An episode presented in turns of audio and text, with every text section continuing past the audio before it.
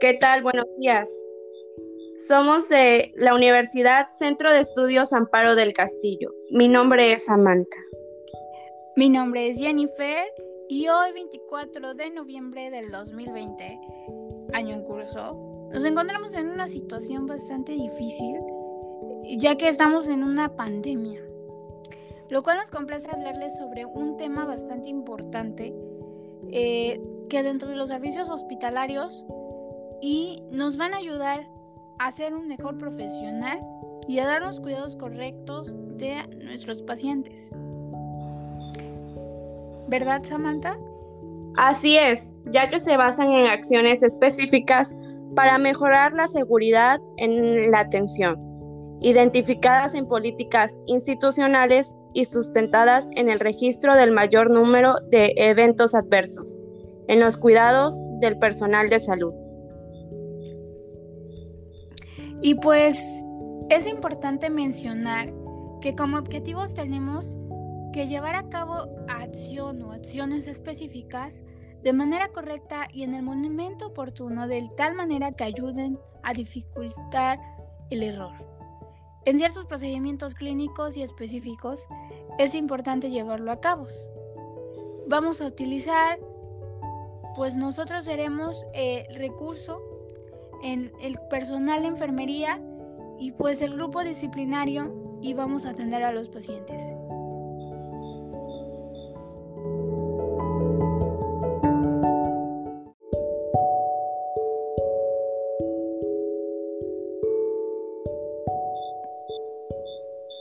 Las acciones esenciales para la seguridad del paciente Primero debemos identificar correctamente a nuestro paciente, ya que evita exponer a los pacientes a riesgos innecesarios o a procedimientos no programados, que tienen consecuencias para nuestro paciente que van desde incidentes menores hasta que ellos con secuelas permanentes o incluso puede llegar hasta la muerte. Es correcto, Samantha. De hecho, dentro de los objetivos de la acción número uno, eh, tenemos que mejorar la precisión en la identificación de los pacientes como medida que favorezca la disminución de la probabilidad de errores durante los procesos de atención a la salud, utilizando al menos dos datos para identificar al paciente como es el nombre completo y la fecha de nacimiento que permitan prevenir errores que involucren al paciente equivocado. Siempre tenemos ese tipo de problemas. Según las estadísticas menciona que uno de los, de los errores más comunes son estos, por lo cual es muy muy importante tener en cuenta que se debe de corroborar el nombre completo y la fecha de nacimiento de nuestro paciente. Así es, y al ingreso, al transferir el área quirúrgica, Debemos de entregar al paciente por parte del personal de enfermería al equipo quirúrgico corroborando los datos ya mencionados. Es, es muy correcto. Igual en la administración de todo tipo de medicamentos es muy, muy importante. Siempre podemos tener este error de que Guadalupe y sea Guadalupe igual, pero es femenino, masculino es súper importante estar bien seguros de los medicamentos, del tratamiento que se, le, que se le va a administrar sea nuestro paciente correcto. De hecho, es uno de los 10 correctos que, que vamos a mencionar más adelante. Al igual que la transfusión de sangre, ya que los laboratorios deben de verificar los datos desde el momento que se hace la solicitud y enfermería debe de verificar los datos del paciente con el formato de registro. Es correcto. Y también el inicio de la sesión de hemodiálisis es súper, súper importante ver como servicio subrogado y certificado, nos apoyamos para otorgar la atención al servicio del personal capacitado y facultado por la empresa, así como el uso de los formatos correspondientes donde se corroborará nuevamente la identificación de nuestro paciente. El servicio inicialmente es solicitado por el médico tratante de la administración es súper, súper importante que tengamos mucho cuidado con estos datos. Así es, y en la realización de estudios de gabinete, en todos los servicios se deben de corroborar los datos con la orden correspondiente debidamente al registro. Sí, eh, igual, de igual forma, eh, en los traslados dentro y fuera de, de la organización, es importante corroborar por el personal médico paramédico los datos señalados de la hoja de traslado, tal como se describe en el manual. Y es de ser posible las, las condiciones del paciente lo permiten también verificar de manera verbal. O sea, siempre es importante, por ejemplo, usted es fulanito de fulanito de fulanito, tiene tal edad, su fecha de nacimiento es tal, es súper importante. Si lo podemos corroborar de esa forma, o sea, sería súper bien siempre, pero no siempre este, se nos da la oportunidad de realizarlo de esa forma. Por eso es muy importante tener en cuenta y en orden toda la documentación de nuestro paciente. Al igual que en la dotación de dietas, pues debemos de verificar siempre el expediente clínico y verbalmente con el paciente para ser registrado en la historia clínica nutricional para los pacientes hospitalizados y de corta estancia. Exacto. Igual eh, la aplicación de vacunas eh, no se aplican en caso de ser requerido o se debida por el personal médico paramédico. Es súper importante eh, estar seguros de la edad, eh, de los datos que, que presenta en ese momento. Quizá no se le podían administrar y quizá pueden pasar muchísimas cosas, así que es súper importante eh, ver el nombre mm, correcto, la fecha de nacimiento. Quizá en ese momento no tengamos quizá todavía un nombre completo por la edad de nuestro paciente, pero la fecha de nacimiento es súper importante, igual que los datos de la madre, en este caso si es un niño, es importantísimo tenerlos en cuenta. La administración de una vacuna no es cualquier cosa. Así es, ya que pues a la hora de realizar cualquier procedimiento debemos de estar conscientes de eh, verificar siempre eh, la identificación de nuestro paciente para no cometer algún error y estar seguros de que pues sea nuestro paciente correcto.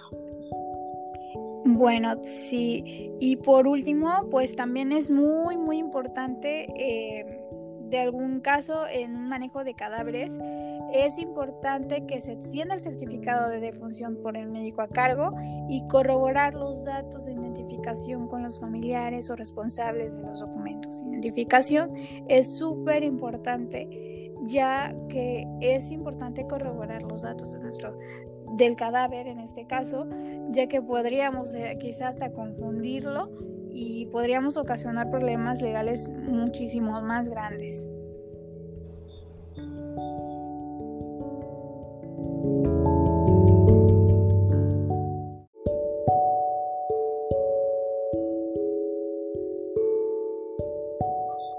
Dentro también de la identificación de nuestro paciente, tenemos la tarjeta de cabecera o a pie de cama, ya que estos también son datos de identificación de nuestro paciente cuando ingresa y es este recomendable anotar estos documentos lo que es el grupo sanguíneo, el factor RH, alergias, ya que si presenta algún tipo de alergia, ya sea tanto en medicamento o a alguna comida y la edad que, que tenga nuestro paciente.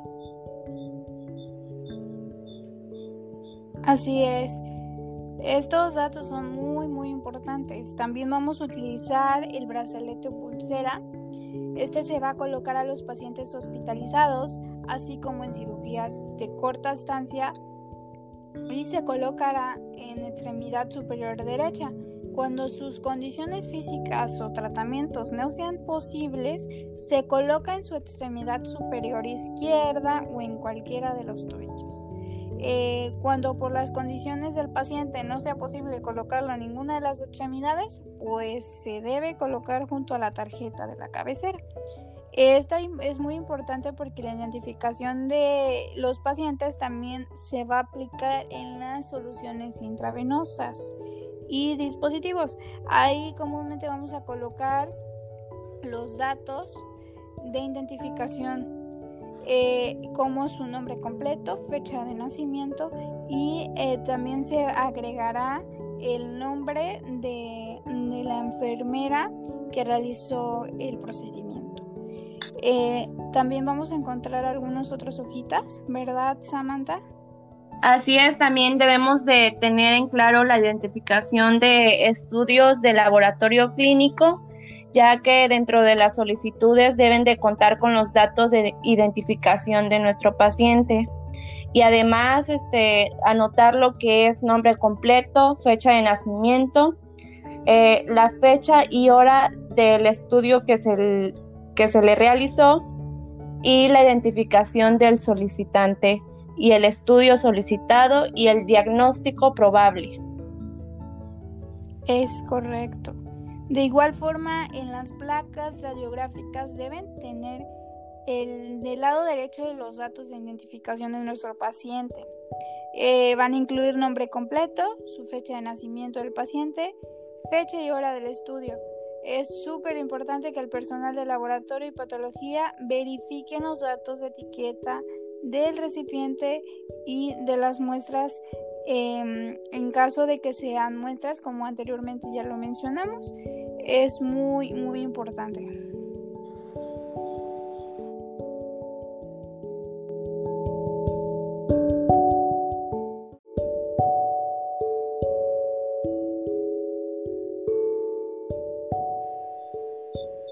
Muy bien, compañera. Ahora seguimos con la siguiente acción, que es comunicación efectiva, que tiene como objetivo mejorar la comunicación entre los profesionales, eh, los pacientes y familiares, a fin de obtener información correcta, oportuna y completa durante el proceso de atención, y así reducir los errores relacionados con la emisión de órdenes verbales y telefónicas mediante el uso del proceso. Debemos de escuchar completamente la indicación o el resultado, al igual que escribir en nuestra hoja de enfermería la indicación o el resultado del laboratorio o gabinete. Debemos de leer la indicación o el resultado, tal como se escribió.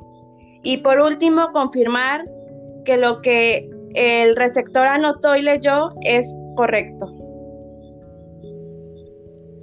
Es muy bien, compañera.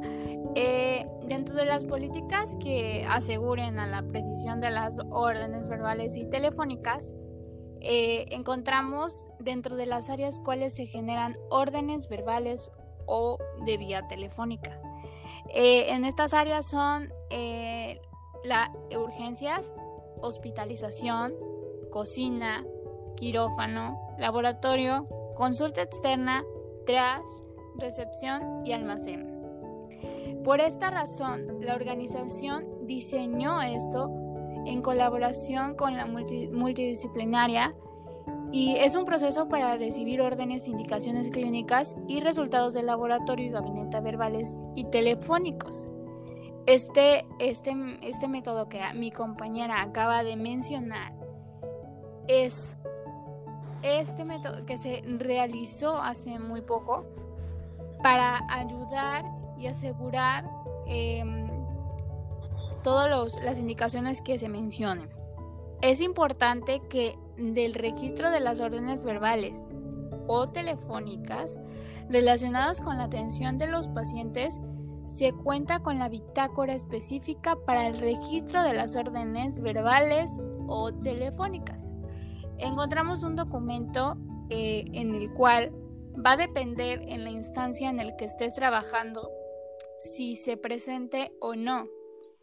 Eh, como punto número uno, pues la persona recibe la orden y debe escucharla atentamente, como nuestra compañera lo mencionó hace un momento. Eh, la persona al recibir la orden debe escribirla en esta bitácora que dependiendo la institución en la que trabaje es si la encuentran o no. Como paso número 3, la persona que recibe la orden eh, debe, debe, la que emitió la orden debe leerla. Y de ahí, la persona que emitió la orden debe confirmar si la información es correcta. Esto para evitar errores y ayudar a, hacer un poco más agilizada la situación. Y bueno, la persona que recibió la orden debe transcribirla de la bitácora al expediente de nuestro paciente. Y la persona que emitió la orden debe confirmar y verificar que se encuentra en el expediente clínico, firmándola en un plazo no mayor a las 24 horas.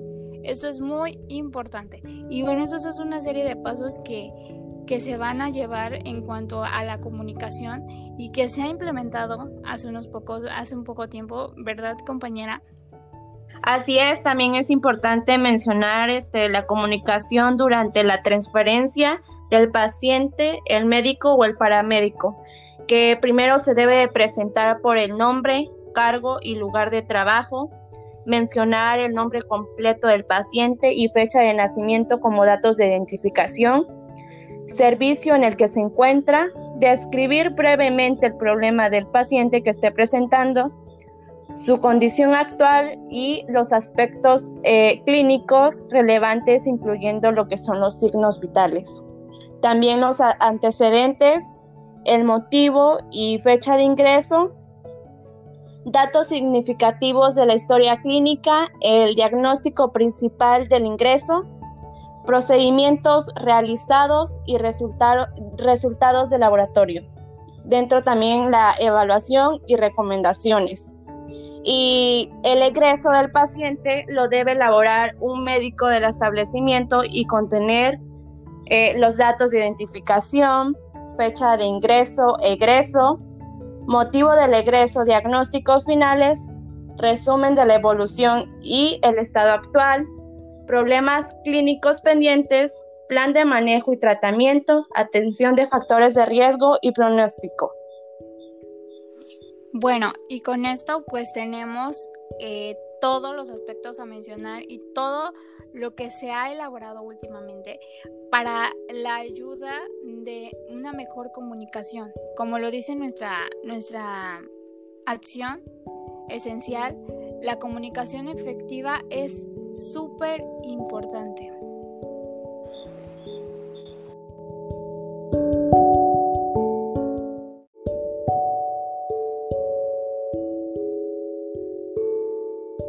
Bueno, y como acción número 3, tenemos la seguridad en el proceso de la medicación, algo bastante importante. Y bueno, pues como objetivo tenemos fortalecer las acciones relacionadas con el almacenamiento, la prescripción, la transcripción, la dispensación y la administración de medicamentos. Esto pues para prevenir errores que puedan dañar a los pacientes. Estadísticamente tenemos bastante alto eh, los accidentes y errores que han pasado en los últimos años por la mala administración de los medicamentos. Por eso es muy importante tomar los siguientes aspectos que les vamos a mencionar. Eh, mi compañera va a explicar algunos de, de, los aspectos de la doble verificación, lo cual es muy importante, ¿verdad, Samantha?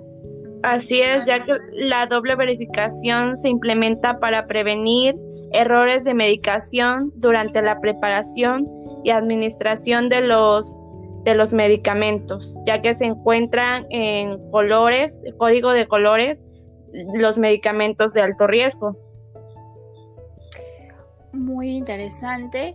Y bueno, algunos de los medicamentos que son realmente eh, debemos de verificar eh, la administración, los siguientes, al menos esos medicamentos que son demasiado importantes, son los electrolitos concentrados, se consideran dentro de los medicamentos de alto riesgo, los quimioterapéuticos, los, radiofármacos, las insulinas y los anticoagulantes vía parenteral. Son algunos de los medicamentos que producen algunas de las mayores cantidades de eventos centinelas. Realmente esto es muy importante saberlo. ¿Verdad compañera? Por eso es importante que los medicamentos deben de ser almacenados en un lugar seguro y con las condiciones ambientales que el laboratorio farmacéutico indique. El personal debe de ser responsable del almacenamiento de los medicamentos. También en los lugares donde se almacenan se debe colocar en un lugar visible el, el código de colores que corresponden al etiquetado de los electrolitos de acuerdo con lo señalado de la norma oficial mexicana 072. Es correcto. Eh, de acuerdo al etiquetado de los medicamentos, remedios y herbolarios también. Em, es importante que de la prescripción, o sea, de la receta, eh, debe de contener el nombre y domicilio del establecimiento. Es súper importante.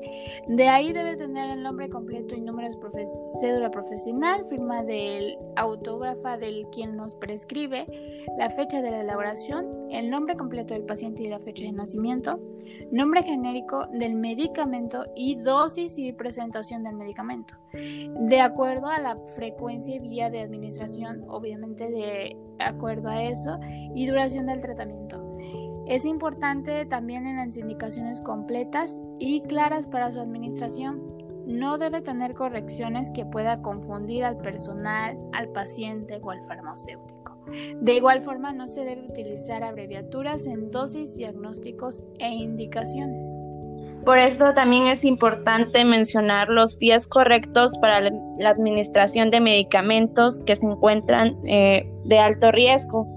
Primero debemos de de verificar al paciente correcto, eh, administrar la dosis correcta, el medicamento correcto, eh, administrarlo por vía correcta, la hora correcta que se va a administrar, e informar al paciente sobre su medicamento, generar una historia farmacéutica completa, eh, Siempre preguntar antes de administrar un medicamento si es alérgico y estar enterado de posibles interacciones y registrar cada medicamento que se administre.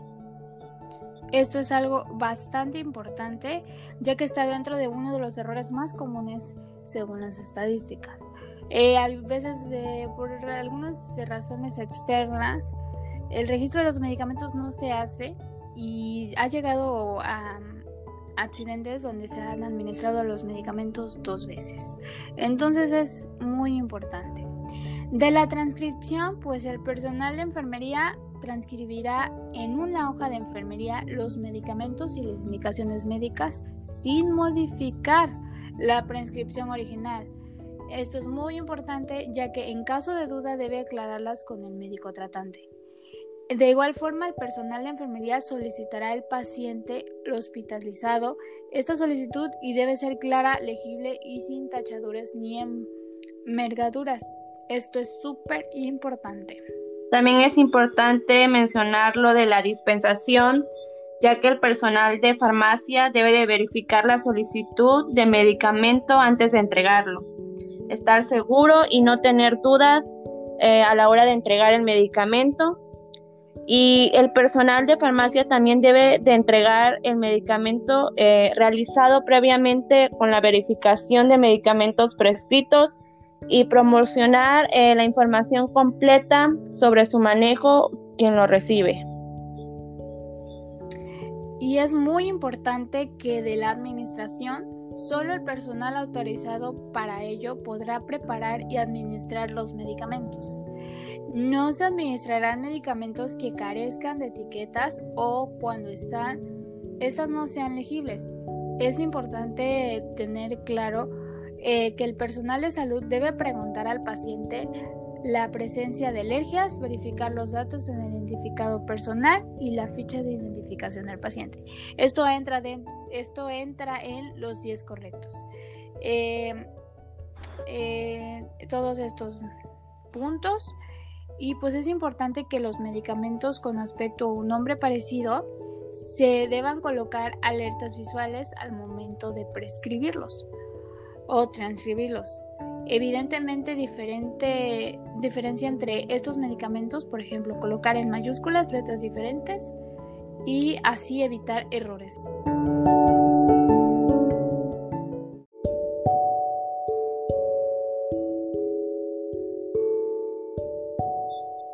Como siguiente acción, tenemos la seguridad en los procedimientos. El objetivo debemos de reducir las prácticas de seguridad ya aceptadas internacionalmente y reducir los eventos adversos para evitar la presencia de eventos centinelas derivados de la práctica quirúrgica y procedimientos de alto riesgo fuera del quirófano. Los procedimientos llevados a cabo de manera incorrecta son problemas comunes que hoy en día eh, los establecimientos de atención médica y estos correctos son el resultado de una comunicación deficiente o inadecuada entre el personal que participa dentro de este procedimiento. También la realización de participación del paciente y la ausencia de barreras de seguridad antes de la realización del procedimiento. Muy cierto, ya que, bueno, los tenemos algunos de los de los procedimientos, eh, todos aquellos procedimientos quirúrgicos que se realizan y sean menores o mayores, entre las cuales podemos mencionar, pueden ser ortopedia, eh, cirugía plástica, cirugía general, maxilofacial, otorrinolaringología, urología, oncocirugía, angiología y nefrología, entre muchas otras que podemos encontrar. Eh, entre las políticas para estandarizar el uso de los protocolos universal y en la lista de verificación institucional a fin de asegurar el sitio correcto en el procedimiento correcto y el paciente correcto, incluyendo procedimientos invasivos y de alto riesgo realizados fuera de la sala de operaciones. Esto es súper importante que tomemos en cuenta, ya que todos estos procedimientos que se van a realizar deben de estar fundamentados. Todo, eh, como lo dice la organización, de manera multidisciplinaria implementó un protocolo universal eh, en el cual el, el propósito de es disminuir la probabilidad de que ocurran eventos adversos y centinelas relacionados con la realización incorrecta de algún procedimiento. Los tres procesos esenciales que conforman el protocolo universal son el marcador del sitio anatómico, que es súper importante. Así es, ya que se realiza en los casos relacionados con la lateralidad, estructuras múltiples o niveles múltiples, que se debe realizar, que lo debe realizar el responsable del procedimiento paciente estando despierto y consciente, siempre que esto sea posible a fin de identificar correctamente el sitio donde se desea. Hacer la inserción que debe ser visible una vez que el paciente sea preparado y cubierto.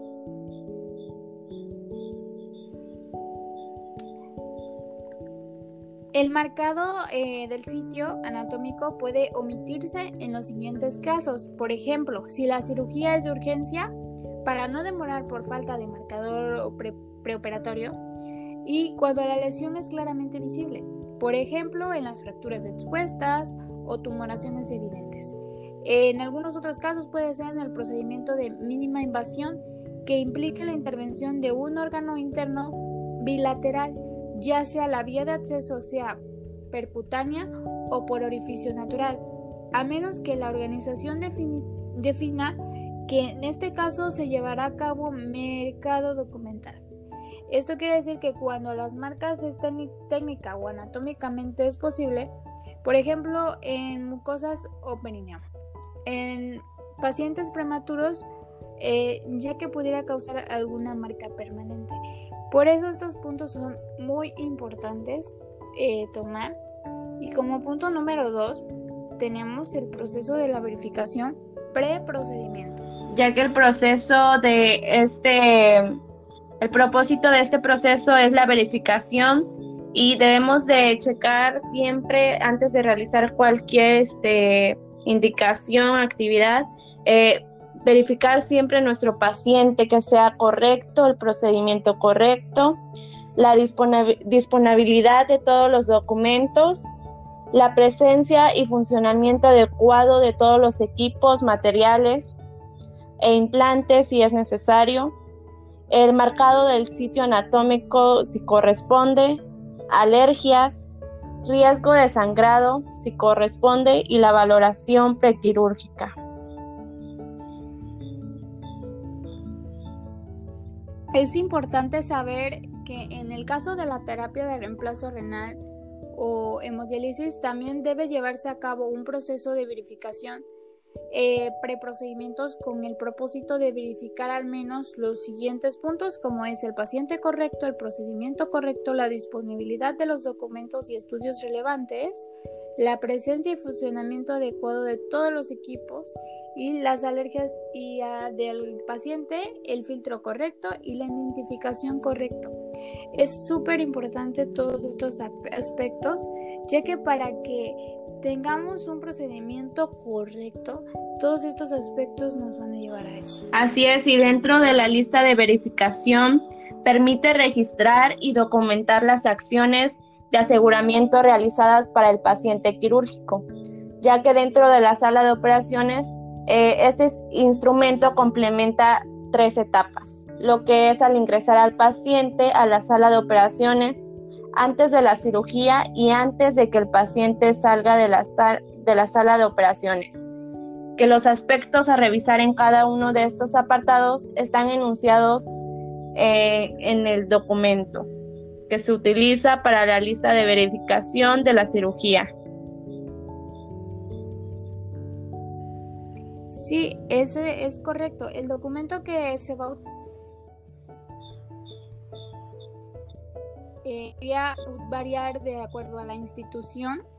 Y, bueno, em, este documento, dentro de algunas de las cosas que, menciona, el sitio quirúrgico, si, si se ha colocado eh, un, aparato extra, si se ha marcado, si ha confirmado el paciente que su identidad, el sitio quirúrgico de procedimiento y su consentimiento. Si un ejemplo de esto puede ser si está de acuerdo que se le va a amputar el dedo derecho mm, de la mano, el dedo de la mano derecha, eh, y ya él tiene que verificar y tiene que, decir si está bien o si está, o si con, está su consentimiento.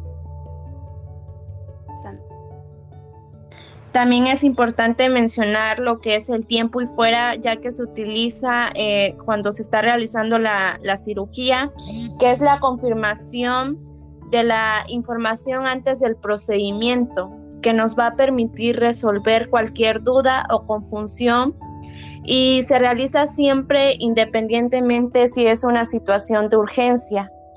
Lo esencial y mínimo a confirmar es el sitio anatómico, el procedimiento y el...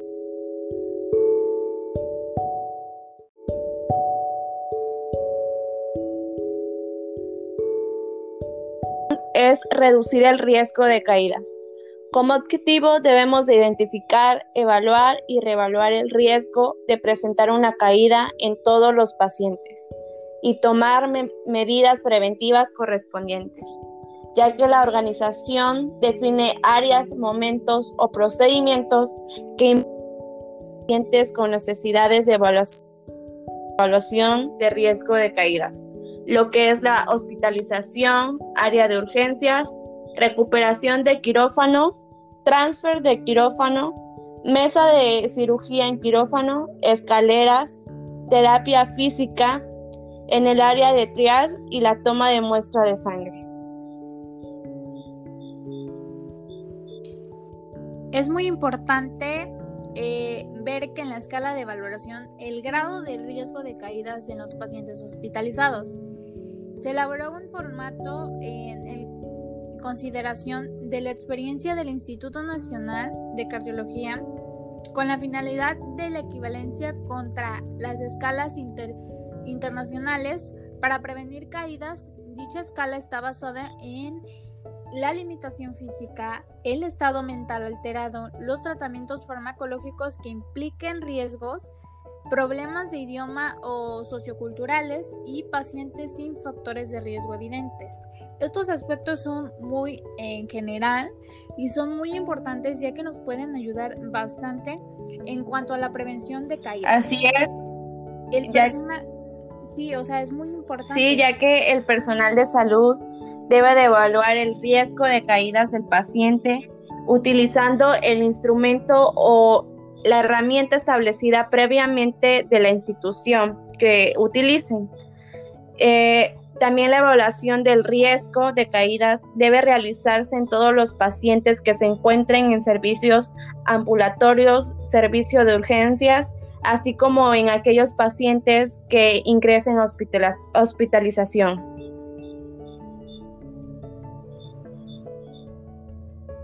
Es muy, muy importante Em, que en cada cambio de turno, o sea, debe de, evaluar el riesgo de cada paciente, de cada de caídas de cada paciente. Es muy importante que quizá en el turno de la mañana nuestro paciente no tuvo algún riesgo de caída, pero quizá en el transcurso de la tarde se le administró algún medicamento que altere su estado y esto puede ocasionar algún riesgo de caídas. Entonces la escala de valoración de caídas puede cambiar. Entonces es muy importante que en cambio, en cada cambio de turno, en cambio de área de o servicio, en cambio en el estado de salud, en cambio modificación del tratamiento, en informar al paciente y a familiares sobre el riesgo de las caídas y de las medidas de seguridad que implican para prevenirla. Entre ellas es importante suscitar la ayuda, solicitar la ayuda del personal para la movilización de los pacientes. Eh, en pacientes pediátricos es otro tipo, ¿verdad, compañera? Así es, también es importante mencionar, informarle a los familiares del menor que debe de permanecer en cama o cuna, siempre con los barandales en posición elevada y los frenillos colocados. También informar eh, que no se separe de su paciente. Si requieren separarse, deben avisar al personal de enfermería para pues, estar informados y en su caso pues el menor debe de ir siempre acompañado pues al baño, mantener las puertas abiertas de la habitación, también durante la noche mantener eh, la habitación preferentemente iluminada y revaluar el riesgo de caída cada día. Y cuando sea necesario trasladar al menor fuera de la cuna y debe de permanecer en compañía del personal de salud o su familiar.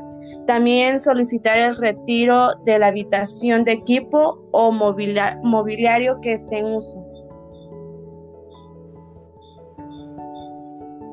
Bueno, y bueno, esto es muy importante porque el personal eh, revaluará el riesgo de caídas en todos los pacientes, desde el primer contacto y durante su estancia hospitalaria, y los registrará y, y anotará. La revaluación será cada 24 horas o antes y si se identifica algún cambio en el estado clínico o terapéutico. Y pues es muy importante que el personal de enfermería eh, tenga un excelente a cargo de los pacientes y deberá realizar acciones como parte del programa. Es muy, muy importante tomar estos aspectos eh, a valorar y realizar la evaluación de riesgo de caídas con la escala de valoración que se encuentre y utilizar diferentes medios de comunicación, pueden ser verbal, visual, escrita, para informar al personal de salud, familiar, pacientes, visitantes sobre el riesgo de caídas y las medidas de seguridad que se aplicarán y, la aparición de cada uno de ellos en la prevención. Es súper importante. Eh, todo esto eh, podemos poner anuncios. Eh, de hecho, en algunos hospitales se menciona eh, hay algunos este, letreros en los cuales te ayudan a, clasificar si está en riesgo de caída y esto pues ayuda a que los pacientes si llegan pues tengan ese cuidado. También este al terminar la valoración de cada uno de los factores de riesgo se, de acuerdo a la escala de valoración se realiza una sumatoria y en base al resultado obtenido se clasifica y se codifica por color, de color por el cual puede utilizarse como identificador de riesgo, ya que la interpretación de, las escalas eh, manejadas pues es muy importante dentro del mayor puntuaje que presente y la importancia también de identificar el riesgo de, de las medidas correspondientes para evitar alguna riesga, un riesgo de caídas. Es correcto. Por eso es súper importante tener en cuenta que todos estos aspectos podrían llevarnos a un riesgo de caídas mayor y podría ocurrir algún accidente y alguna complicación eh, extra que no la queremos. Entonces es muy importante tomar en cuenta todos esos aspectos para llevar eh, una buena valoración y evitar eh, alguna caída. Así es, compañera.